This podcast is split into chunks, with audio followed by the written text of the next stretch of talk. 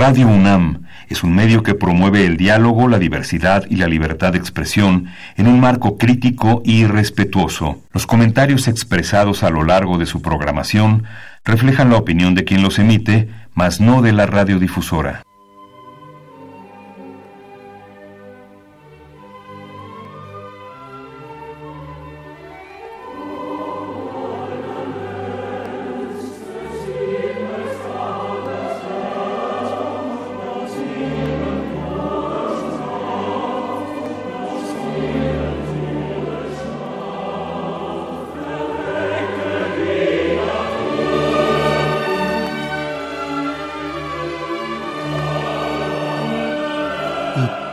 Están de plácemes o lo simulan, arrastrando en su ruidosa euforia a la reprobación inducida de una multitud de masas vulnerables e irreflexivas que de pastor, preceptor y oráculo tienen a la mano el televisor y el celular. Ah, caray, ese gurú las reflexiones aprobatorias de la decisión presidencial en el tema son sofocadas por la verborrea y los signos de admiración de los voceros oficiosos de todos los dueños de todos los medios de acondicionamiento de masas acríticas, o no, o no fueran masas.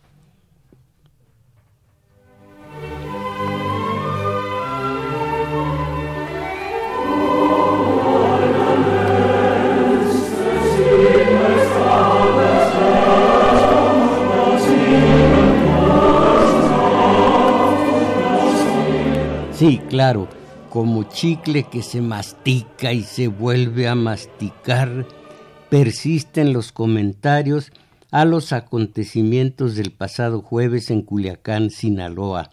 Una y otra vez, desde este punto de vista, desde este otro y desde el más allá, bueno, es un decir, y de más allá, de todas, de de todos puntos de vista, y es que tal como ocurre con todos los episodios de la vida nacional de este país, de este país en vías de desarrollo, de este país, para no decir subdesarrollo, subdesarrollado, en ese sentido que se atreve a,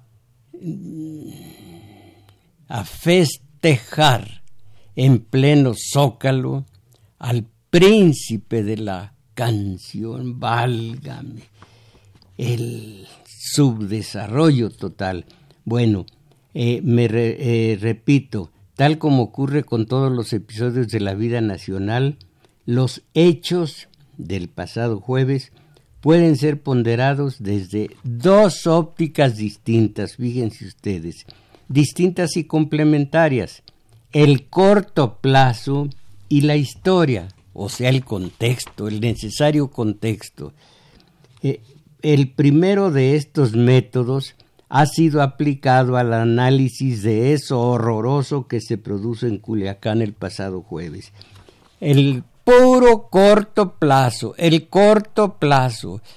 Bueno, que cualquier detalle que ocurre en un país cualquiera necesita su historia, necesita su contexto. Si no, no se entiende, ya sea, no, ya sea por perversión o por ignorancia, no lo pueden dar a entender los comunicadores.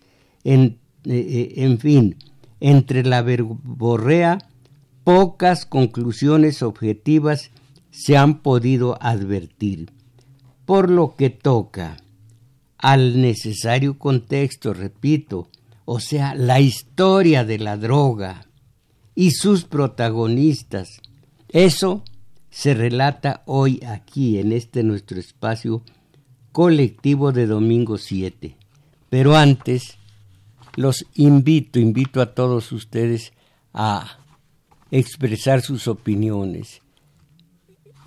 Eh, conste que el programa es un, es un termómetro de la de la cultura o falta de cultura de el que la dirige, el que lo dirige.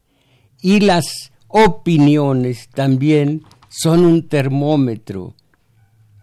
A ver si cada vez nos elevamos un poquito en lo que toca a, al conocimiento, a la cultura general, a la sensibilidad. A ver si utilizamos la razón, la lógica, o a ver si nos aventamos, o a ver si nos aventamos con los hígados, con los riñones, con la absoluta falta de objetividad y simplemente caminando o viajando en el en el río de opiniones de quienes más influyen en ustedes, los voceros oficiosos del partido del poder. Ellos hablan unos desde el, desde lo desde el, la conveniencia, otros desde la ideología. difícilmente son objetivos, como les digo, por ignorancia o por mala fe. Y allí van los que los escuchan, las masas que los escuchan, a hacerse eco de lo que escucharon. Y lo peor, y este es un fenómeno psicológico según Fromm y según otros analistas, lo peor, están seriamente y verdaderamente eh, conscientes de que son sus opiniones, no las que escucharon anoche antes de dormir, no, sino sus propias opiniones. Y no es cierto, están influenciados por, repito, quienes dirigen la opinión pública, entre comillas, quienes la dirigen. Y esos también se expresan por mala fe o por ignorancia. Y acuérdense de una cosa, el analizar cualquier episodio de la vida nacional sin el contexto, sin la historia, es estar simplemente, es irse por las ramas, por las ramas, por las ramas. ¿Y dónde están las condenadas raíces? ¿Dónde está el tronco? ¿Dónde están las extremidades? Esto de irse por el puro corto plazo no nos aclara nada. Algunos a propósito son eh, eh, eh, no los no aclaran esa situación.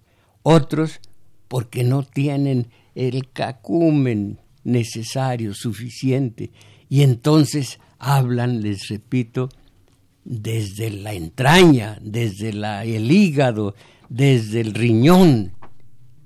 Y eso no nos aclara nada. Pero a las masas, ¿a cómo las convencen? Total, ojalá que ustedes cada vez más reflexivos, cada vez con más vida interior, con sensibilidad, con imaginación, vayan eh, elevando sus comentarios. Ojalá. Eh, ¿Cuáles son? Bueno, eh, la compañera Isabel Macías, un par de domingos más va a estar ausente. Ojalá que nada más uno, pero yo me temo que dos o quizá tres domingos va a estar ausente. Yo digo entonces a ustedes las señas telefónicas. 55, 55, 36, 89, 89 para la zona metropolitana y para el resto del país 800, 50, 52 688. Aquí espero los comentarios de todos ustedes. A ver, a ver cómo nos va.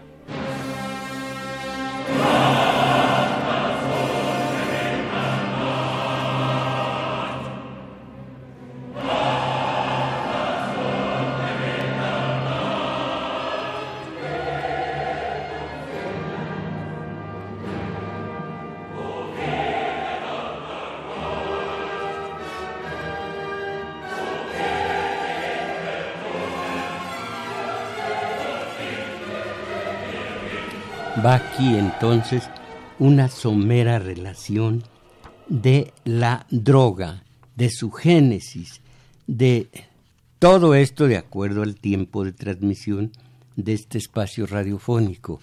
Miren, me hicieron llegar este documento inédito.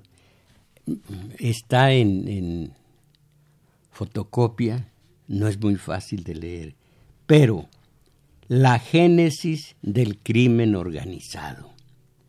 A principios de los años 60, el escritor, aquí está el nombre, publicó datos reveladores de los orígenes del narco en Sinaloa. Él era miembro de la élite económica, política y cultural de Mazatlán y por lo tanto tenía acceso a información confidencial de primer nivel. Así es que relató cómo asesores estadounidenses llegaron a Mazatlán a fines de los años 30 para capacitar y entrenar a ciertos grupos reclutados por el gobierno para la siembra y cosecha de la marihuana y la amapola. Esta actitud quedó, perdón, esta actividad quedó prácticamente administrada por el ejército.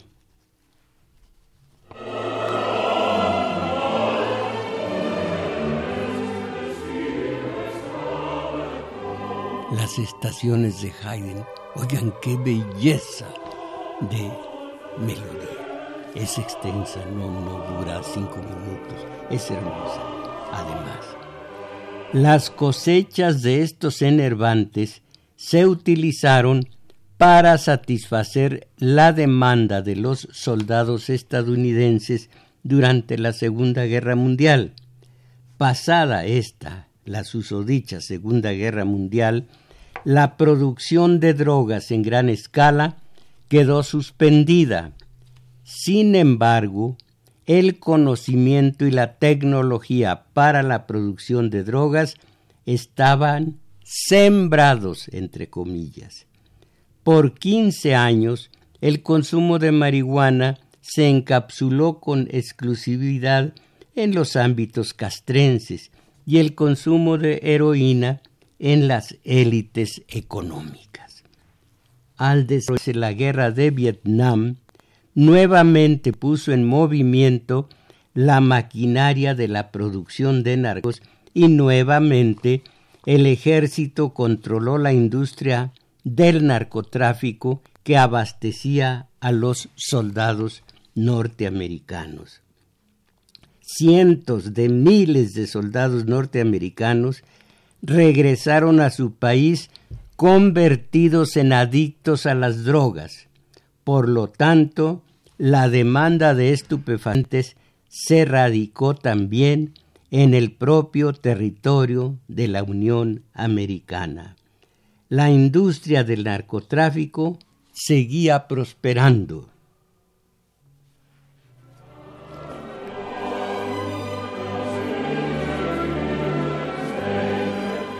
Otro capitulito, la droga en México a fines de los años 60 en pláticas con un jefe de porros que cayó a la cárcel por el delito de, violación tumultuaria, este, el porro, comentó lo siguiente, comillas, el presidente Díaz Ordaz pidió asesoría al gobierno de los Estados Unidos de Norteamérica para combatir las actividades políticas de oposición a su gobierno que se realizaban por parte de la juventud, principalmente estudiantil, como continuación de las luchas del movimiento de 1968. El gobierno de Estados Unidos comentó, perdón, contestó que la táctica que ellos habían utilizado en la Universidad de Berkeley, en el estado de California, consistió en introducir la droga en gran escala le aseguraron a Díaz Ordaz que los resultados fueron óptimos. Ustedes saben el 68 cómo transcurrió en Francia, cómo transcurrió en Oriente, cómo transcurrió en Estados Unidos. Droga a los jóvenes universitarios de Berkeley, California, y aquí una regazón, un derramamiento de sangre, una crueldad inaudita, pero eso ya es otra cuestión. Entonces, siguen las comillas. A varios grupos, siguió narrando este jefe de porros, a varios grupos nos entrenaron y nos proporcionaron desde la Federal de Seguridad las drogas marihuana y LSD. Le pregunté que si alguna otra policía los detenía, ¿qué podía pasar? A lo que me contestó instantáneamente. Estaba claramente implícita la protección oficial. Caramba.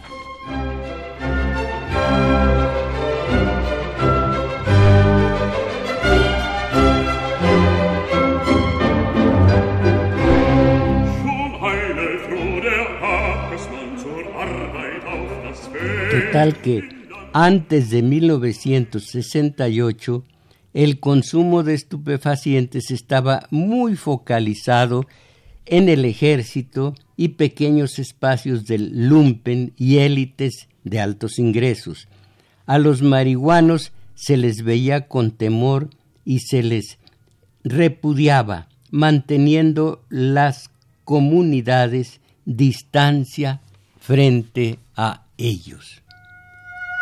Es necesario enfatizar que antes de 1968, a nivel social, había espacios muy pequeños y focalizados de drogadictos. Pero este fenómeno no tenía ni mínimamente la envergadura de una epidemia, no tenía los alcances de la drogadicción generalizada. Para 1971, la labor de introducción de los enervantes que realizaron los grupos en los grupos antes descritos ya había construido sólidos cimientos para lo que vendría posteriormente.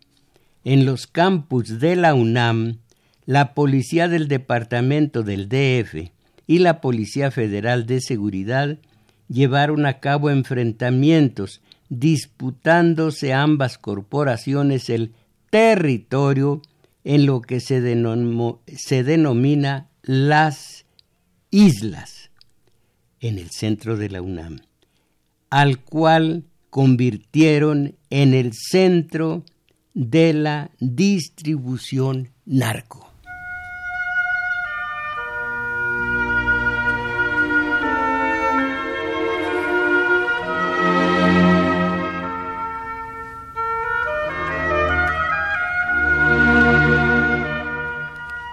Otro capitulito. El narcotráfico como atracción del turismo extranjero. En el puerto de Mazatlán, Sinaloa, antes de 1964, prácticamente no existía el tráfico de drogas. A partir de esa fecha, se fue incrementando la distribución de la marihuana entre los miles de jóvenes norteamericanos que llegaban como turistas a las playas mazatlecas. Fue tal el auge en la distribución de marihuana que se incrementó exponencialmente el flujo de jóvenes norteamericanos que vacacionaron en las playas mazatlecas. Miles de vacacionistas inundaron los malecones y las playas, fumando abierta y públicamente la marihuana. En las pláticas entre jóvenes amigos mazatlecos, a veces llegaba un integrante metido en el tráfico, y al preguntársele si no tenía miedo de ser encarcelado, sonreía y se ufanaba de que su padrino era el señor gobernador del Estado. El caso anterior solo fue un exponente más del modelo que se aplicó en todos los centros turísticos del país.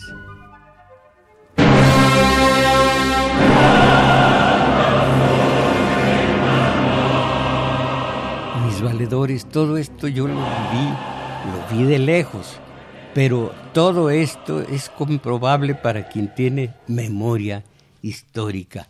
Viene un nuevo capítulo pequeño.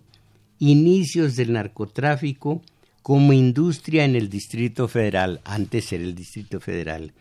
Caso Colonia Tlacotal.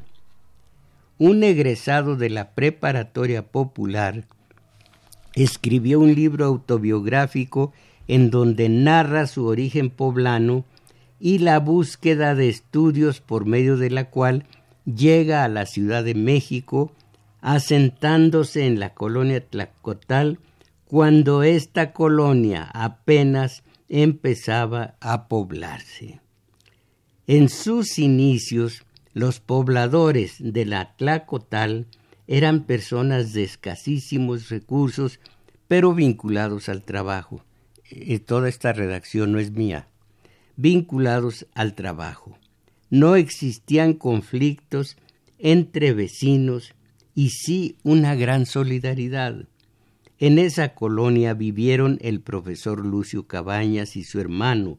Ambos eran profesores de escuelas primarias que ayudaban en sus ratos libres a los niños en su educación y además organizaban a la población para llevar a cabo mejoras en la colonia. Conforme se fue poblando la colonia, fueron llegando jóvenes de otras colonias y entre ellos elementos de la policía, o sea, madrinas, para invitar a los jóvenes a inscribirse en el pentatlón con la motivación de desarrollarse en el deporte. A los reclutas se les daba un apoyo de 450 pesos. Para muchos jóvenes percibir 450 pesos era una fortuna y por lo tanto aceptaron el ofrecimiento de hacer deporte y ganar dinero. Todo parecía ideal, pero las madrinas iban seleccionando a ciertos jóvenes para preparar a unos, como lo que al poco tiempo fue el grupo paramilitar Los Halcones. A otros se les entrenó como narcotraficantes.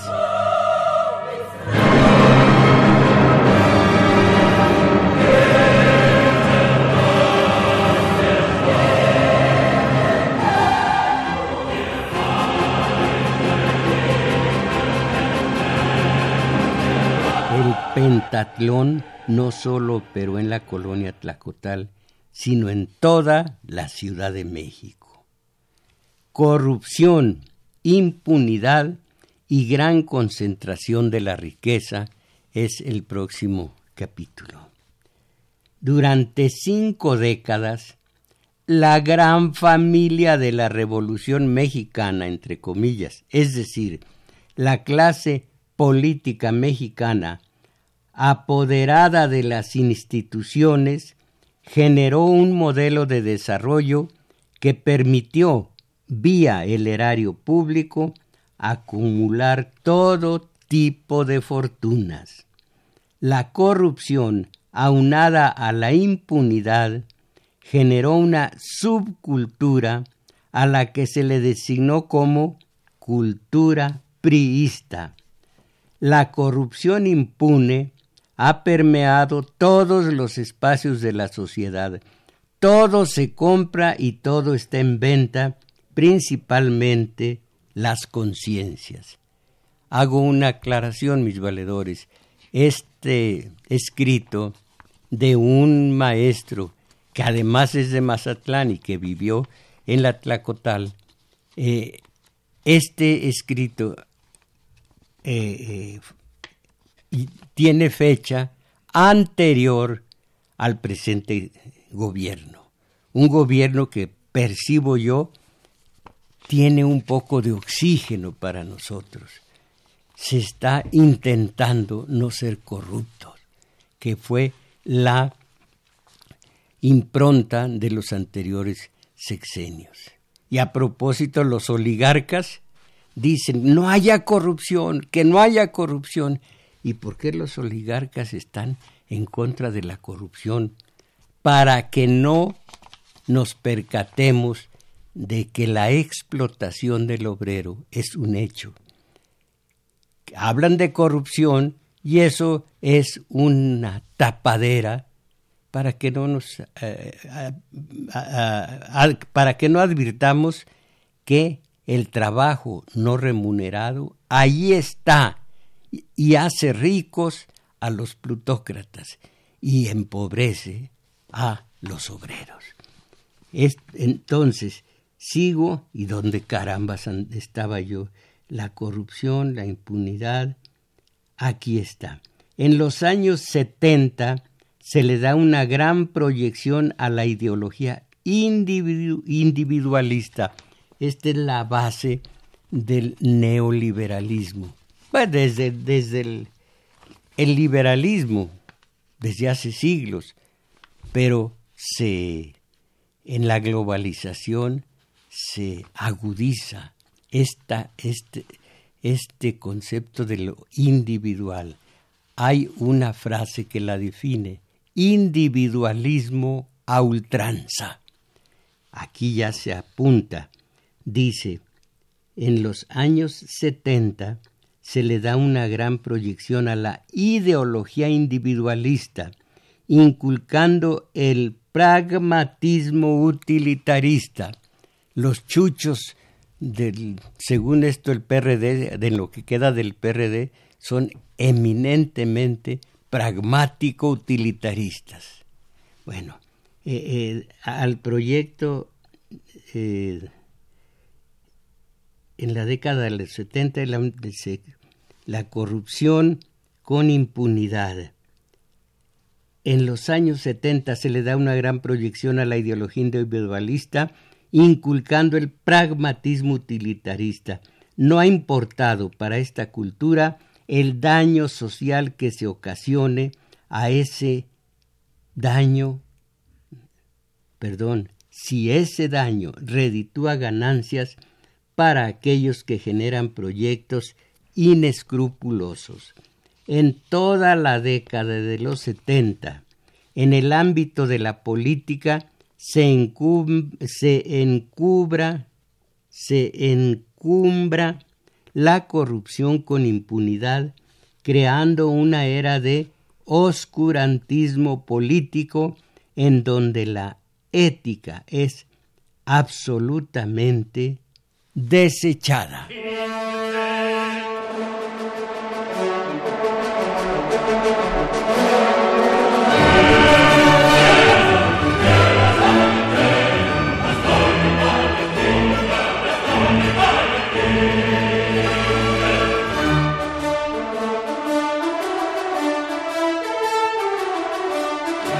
Entrada la época de los 80, ya estaba maduro el campo de la política para ir dando pasos al proyecto económico neoliberal, que no nació en México, mis valedores, ni nació con Miguel de la Madrid.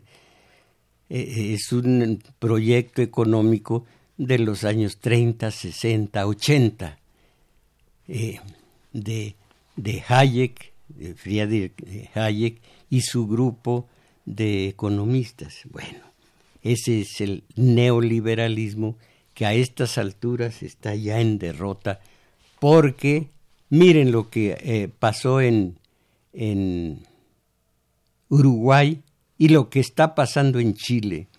Está siendo derrotado ya el modelo neoliberal.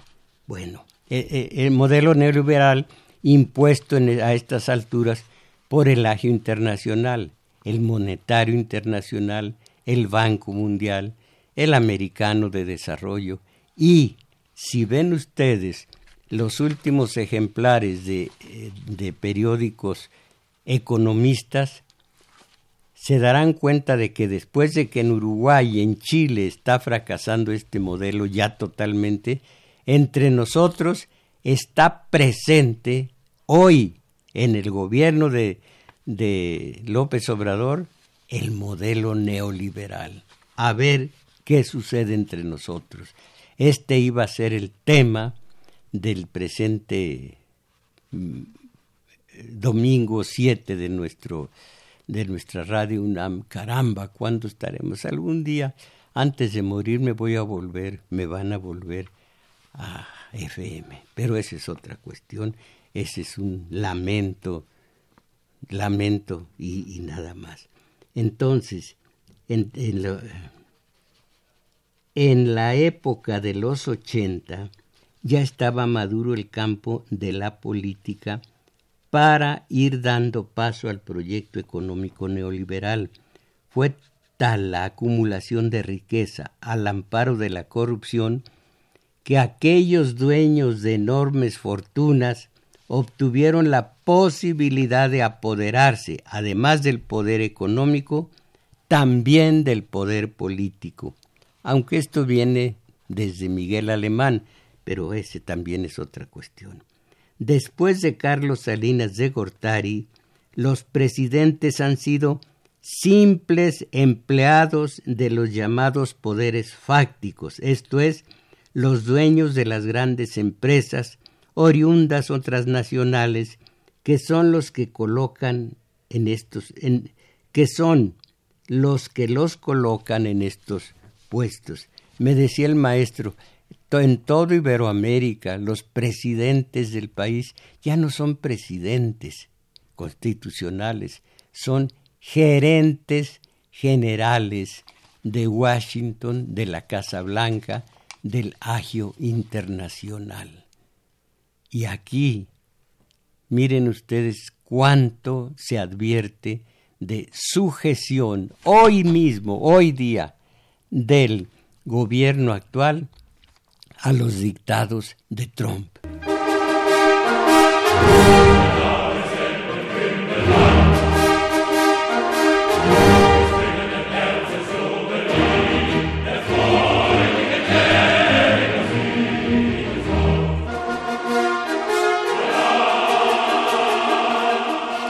Algo que debemos poner como parte del análisis es lo siguiente.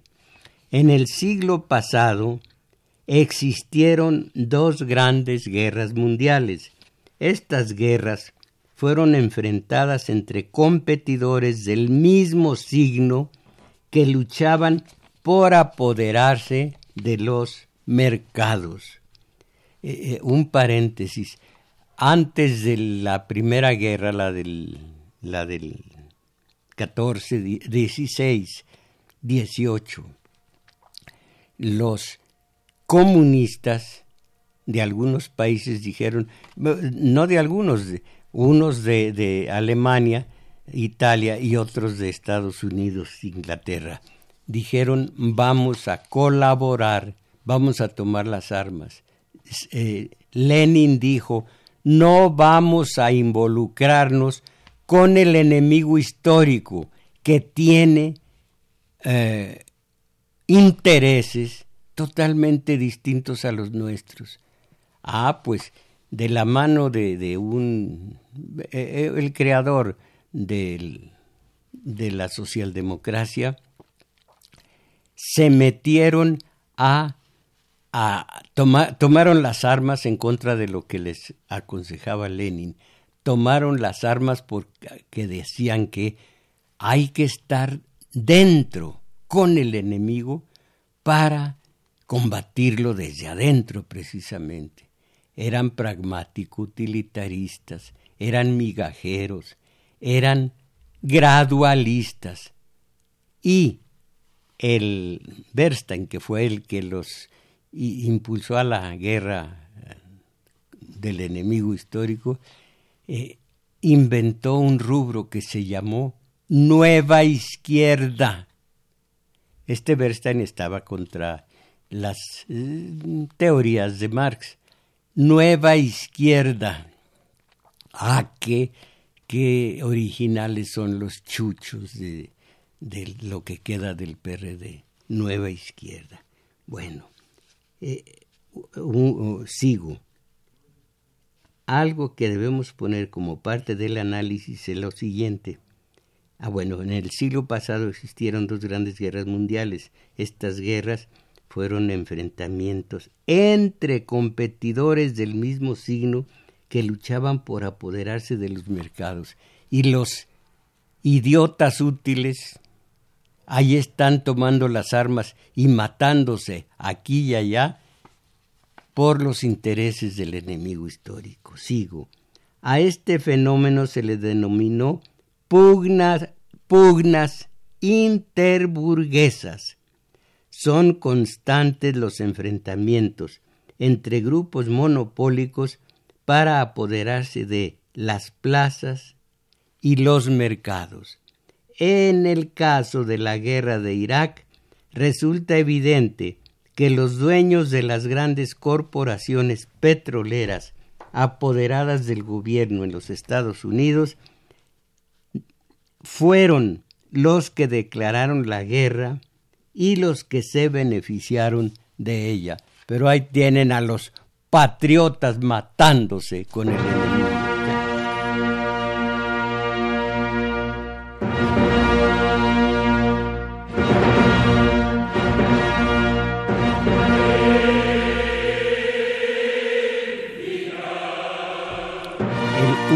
Capítulo el narcotráfico como gran industria. El narcotráfico fue creciendo sobre todo al amparo de, del consumo dentro de la población de los Estados Unidos hasta convertirse en una de las empresas más rentables del mundo.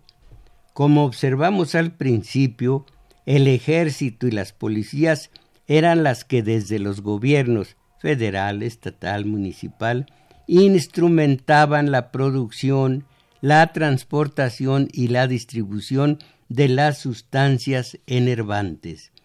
Los altos mandos tenían a su servicio a miles de elementos civiles que eran los que laboraban en esa gran empresa. ¿Ya no? Bueno, sigo. Los civiles comenzaron a destacarse ya que eran los productores y distribuidores directos de la droga. Una parte sustancial de las ganancias se quedaba con los civiles. Esta rápida y gigantesca acumulación de riqueza fue convirtiendo a la parte civil del narcotráfico en uno de los elementos de los poderes fácticos.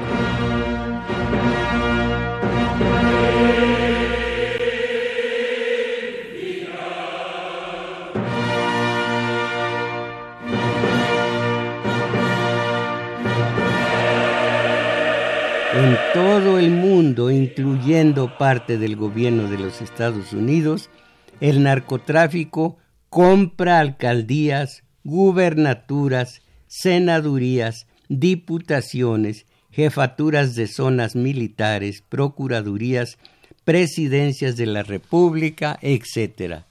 Insisto, esto se escribió antes de López Obrador. La lucha contra el narcotráfico que pregonan los gobiernos es una farsa. Los Estados Unidos son los consumidores más grandes del mundo y nunca se realiza la aprehensión de los grandes capos de la droga, aunque cínicamente se atreven a autonombrarse los certificadores de las naciones que cumplen o no a su criterio la lucha contra el narco. A ellos, ¿quién los certifica? La guerra del narco en México es una pugna interburguesa en donde cada uno de los cárteles de la droga busca apoderarse del mercado de los otros competidores, pero para nada se busca combatir el narcotráfico. El narcotráfico, pese a las guerras, entre comillas, sigue creciendo. El caso emblemático son los Estados Unidos.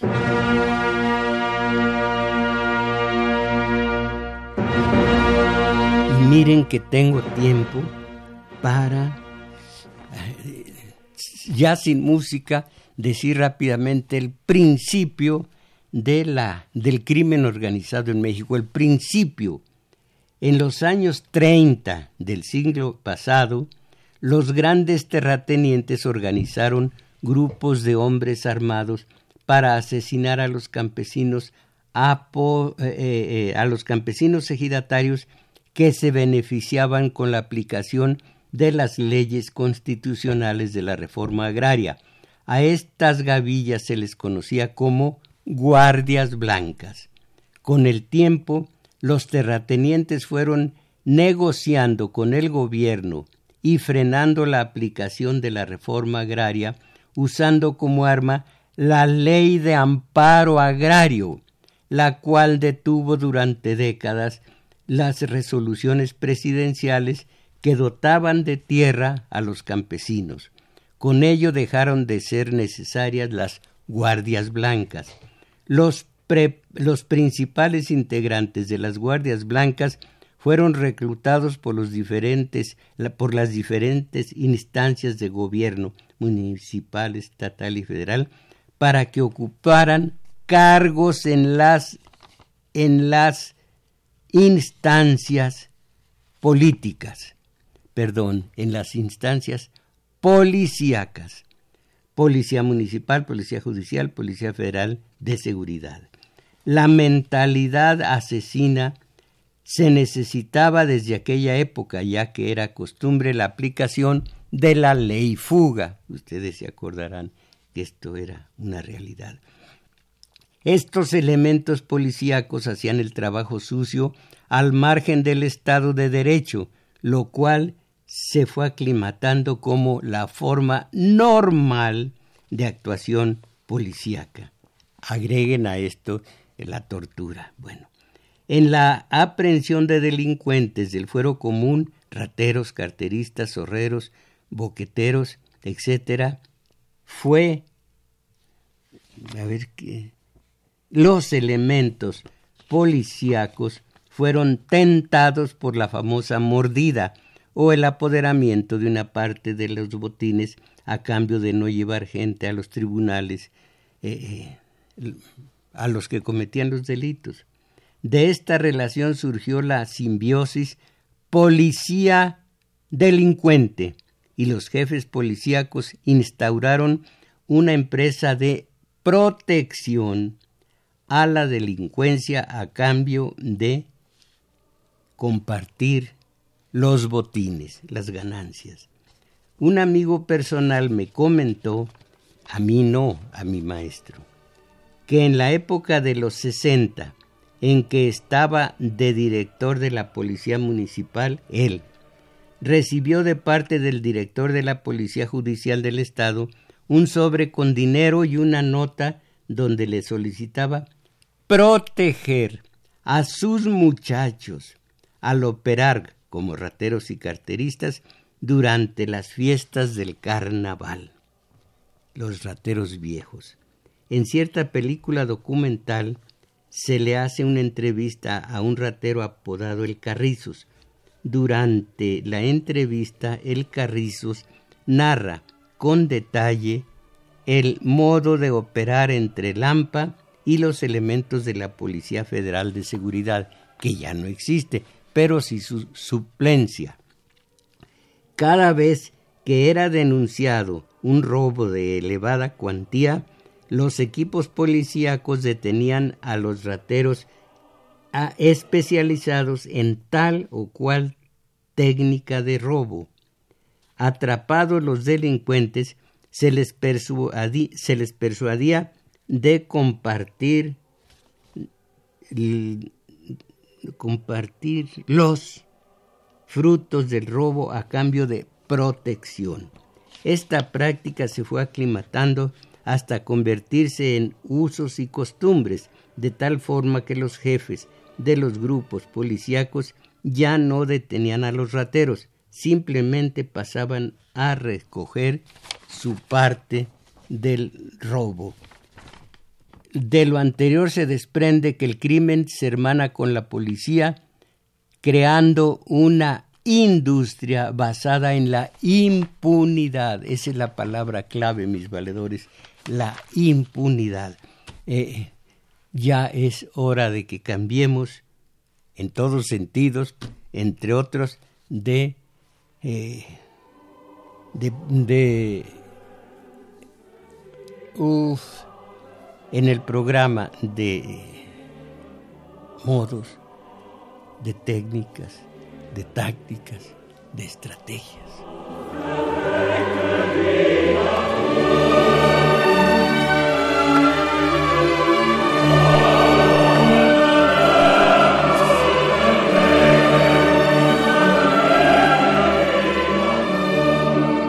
Esa es, mis valedores, ese es un contexto, es la historia, contada someramente porque no tengo tiempo de más. Tengo eh, eh, libros enteros, pero no se pueden eh, transcribir aquí. Entonces, vamos a hablar de teoría política, tan necesaria. ¿O se quedan ustedes en el corto plazo? Hay mucho, eh, haga de cuenta que es un chicle que se está masticando, voy a decir estilo pueblo, a más que y más que y más que y más que acerca de lo ocurrido en Culiacán. Lo mismo, lo mismo, pero más barato. no, no, ¿qué es eso? Bueno, allá ustedes si se enganchan en el puro corto plazo para decir lo que ocurrió la tarde del jueves. No, hay que ver que hay un antecedente desde los años 60, hay un antecedente, hay que analizarlo y entonces sí se puede eh, expresar una opinión sensata, basada en hechos, no a lo al trochimochi, como decíamos antes. Por lo tanto, los invito a asistir al taller de teoría política los sábados, 11, 30 horas, en el Centro Cultural El Juglar, situado en Manuel M. Ponce, 233, Colonia Guadalupe Inn.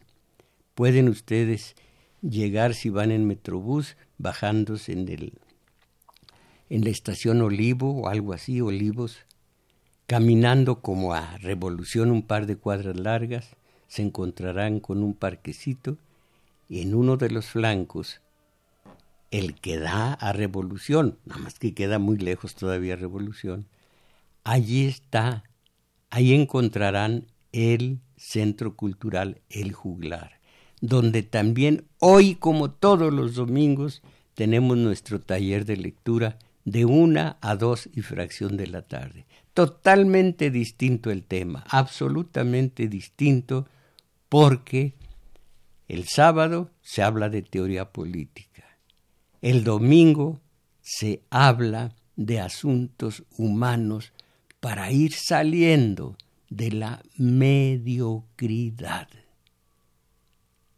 para que se piensen ustedes un par de veces o un par de cientos de veces antes de calentarse para ir al zócalo a rendir un homenaje al príncipe de la canción. Llévamela. Al príncipe de la canción. Allá ustedes, allá ustedes.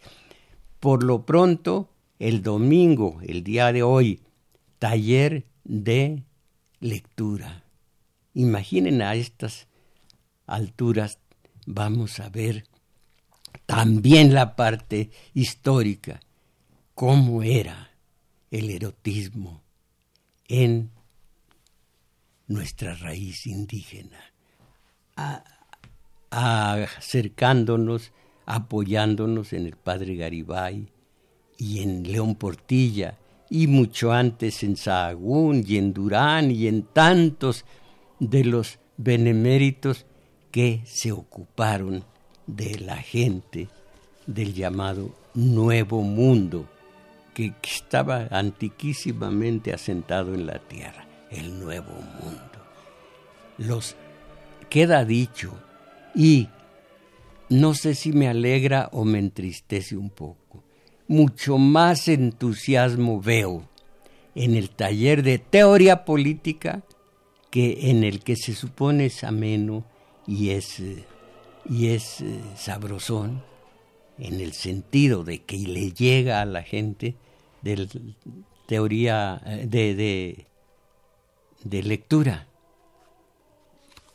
Sea como sea, están ustedes invitados.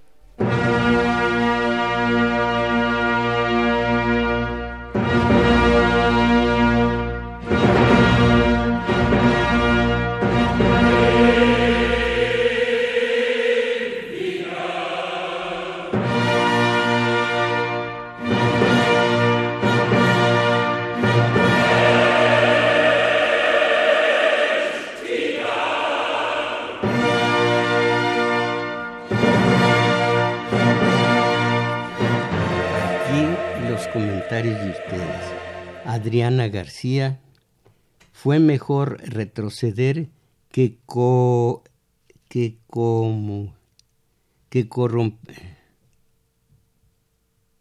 corromperse o dejarse comprar por el narcotráfico como lo hacían los panistas y, y, los priistas y panistas. Este es el caso Culiacán. No estoy de acuerdo con que se le pida la renuncia al señor Durazo. A nadie se le puede pedir la renuncia si hace bien su trabajo. Si hace, bueno, eh, cuando hace bien su trabajo. Eh, Abelardo Huitrón, los Reyes Michoacán, debemos pensar más esta situación. Es probable que ésta haya sido planeada por el narco y la oligarquía para cubrir temas de lavado de droga. Las formas en que actuaron fue algo bien organizado con cámaras. No fue casual. En este caso hay que hacer investigación al interior de las instituciones como el mismo ejército. José Martínez, en Ojo de Agua Hidalgo, le envió muchos saludos, maestro. Ojalá que también haya un programa especial para conocer las luchas y obras de Flores, Magón y Zapata. Mire usted, como un año estuvimos analizando la obra de, de, Ricardo, eh, principalmente, desde 1892, cuando en una reelección más de, eh, del presidente Porfirio Díaz, se metió de lleno a la lucha. Así que Flores Magón ha estado presente, lo mismo sus hermanos, aunque Jesús se haya eh, ido a, imagínense, al lado de, de Madero, con el cual pues no, eh, no estamos totalmente de acuerdo pero los Flores Magón, Ricardo y su hermano, que no era hermano de sangre, eh, mm, ¿cómo se llama? ¿Cómo se llama? Mm, Rivera, se pide a Rivera. Eh, luego, se me olvida, luego les digo, ellos, heroicos, hermosamente luchadores sociales, que en alguna, en alguna forma dieron su vida no, no, la, no se las quitaron violentamente, aunque se dice que a Ricardo sí. ¿Cómo se llama Rivera? Bueno, Luis Eduardo Roldán. En la colonia Tlacotal vivió Genaro Vázquez. Allí también vive la esposa de Genaro Vázquez, doña Consuelo Solís. Este dato está comprobado debido a que tuve la oportunidad de estar con, en casa de ella. Qué bien que me que dé usted este dato. Carlos Mendoza, el acto de dejar libre al detenido el pasado jueves en Culiacán evitó muchísimas muertes. Eso fue un hecho más de humanismo y propósito de, de pacificar al país. Con esto se demuestra el humanismo y cualidad de obrador. Esto ha beneficiado también a sus adversarios. Viva el ejército mexicano y obrador. Bueno, Alfredo Encino de Catepec, gracias al programa he conocido la obra de Otto René Castillo. Ojalá que siga con esta línea pasa para conocer a más luchadores sociales que han sacrificado tanto por sus semejantes para no olvidar la memoria histórica. Tiene usted razón, Alfredo Encino, pero eh, una aclaración. Vámonos, patria, a caminar. Es un bello poema. En otro sentido, a ver si me entienden y no me lo toman eh, por el lado tangencial. En otro sentido, para Guatemala parece ser y debería ser una especie de suave patria el amor a la patria. Eh, lo, admirable de Otto René Castillo es cómo fue torturado y murió y ese poema. Los demás poemas pues no se me hacen de, primer nivel. Eh, vean ustedes que se puede y se debe hacer una separación entre el poeta y el hombre. Hay poetas aborrecibles en cuanto hombres eh, Librado Rivera es el nombre correcto. Gracias, Luis Eduardo Rivera. Librado Rivera, pues se me olvidó el nombre. Nada más recordé el apellido. Gracias. Eh, y decía a ustedes, separar el hombre de la obra. La obra poética de Sabines es maravillosa para mí y la estoy constantemente leyendo a los eh, asistentes del taller de lectura. Pero el priista que fue ese hombre, ájale. Su hermano que fue ese hombre, Juan Sabines, ájale. Alfredo Encino, ah bueno, ya esto fue lo que ya vimos. Emiliano, ¿por qué nada más Emiliano? Usted menciona la sumisión de López Obrador ante Trump ¿Puede usted explicar en qué, cuando en otros programas ha comentado que este problema de la seguridad se inició desde el sexenio de Calderón, mucho antes, si dije, sí, sí, sí, mucho antes. Considero que Obrador no es ningún agachón. Eh, eh, ante Trump estoy hablando. Rápidamente, Javier Aque, nuevamente los medios sacando ventaja de esta situación culpando a Obregón, a Obregón, a Obrador, cuando esto se inició desde el sexenio de Calderón mucho antes. Como usted comentó, similar al ejemplo de la piedra que se empieza a mover, pero para detenerla no es tan fácil. O yo digo, yo digo la rueda empieza lentamente porque es muy pesada, lentamente, pero cuando toma, cuando se encarrera, difícilmente se detiene. Es allí, es un símil de la violencia en México, mis valedores. Fue todo por hoy. Agradezco a Juan Carlos Osornio en continuidad, a Crescencio Suárez en los eh, controles técnicos, a Arturo Flores en metadatos, eh, a Donaldo, ¿cómo que Donaldo? perdóneme, Daniel Cruz, iba a decir Donaldo Cruz, ay, ese horroroso Colosio. Donaldo Cruz, eh, digo Daniel Cruz en los, en los teléfonos, también quien grabó este programa que podrán consultar en la página. Eh, no me gusta decir mi nombre, en la página. Tomás Mojarro Oficial. Eso. Y de YouTube, aquí dice. En YouTube. En, YouTube. Eh, ¿Cómo vamos en YouTube? Eh, estamos eh, actualizando ya lo que quedó pendiente. Sí. Sí, eh, ayer subimos todavía algunos videos que ya están disponibles. Y hay 4.000 suscriptores a los que les llega un mensaje cuando ya hay uno nuevo. Se enteran en ese momento. Qué bueno, estoy en manos de beneméritos. Y mientras tanto, mis valedores, por lo que toca a todos ustedes, que están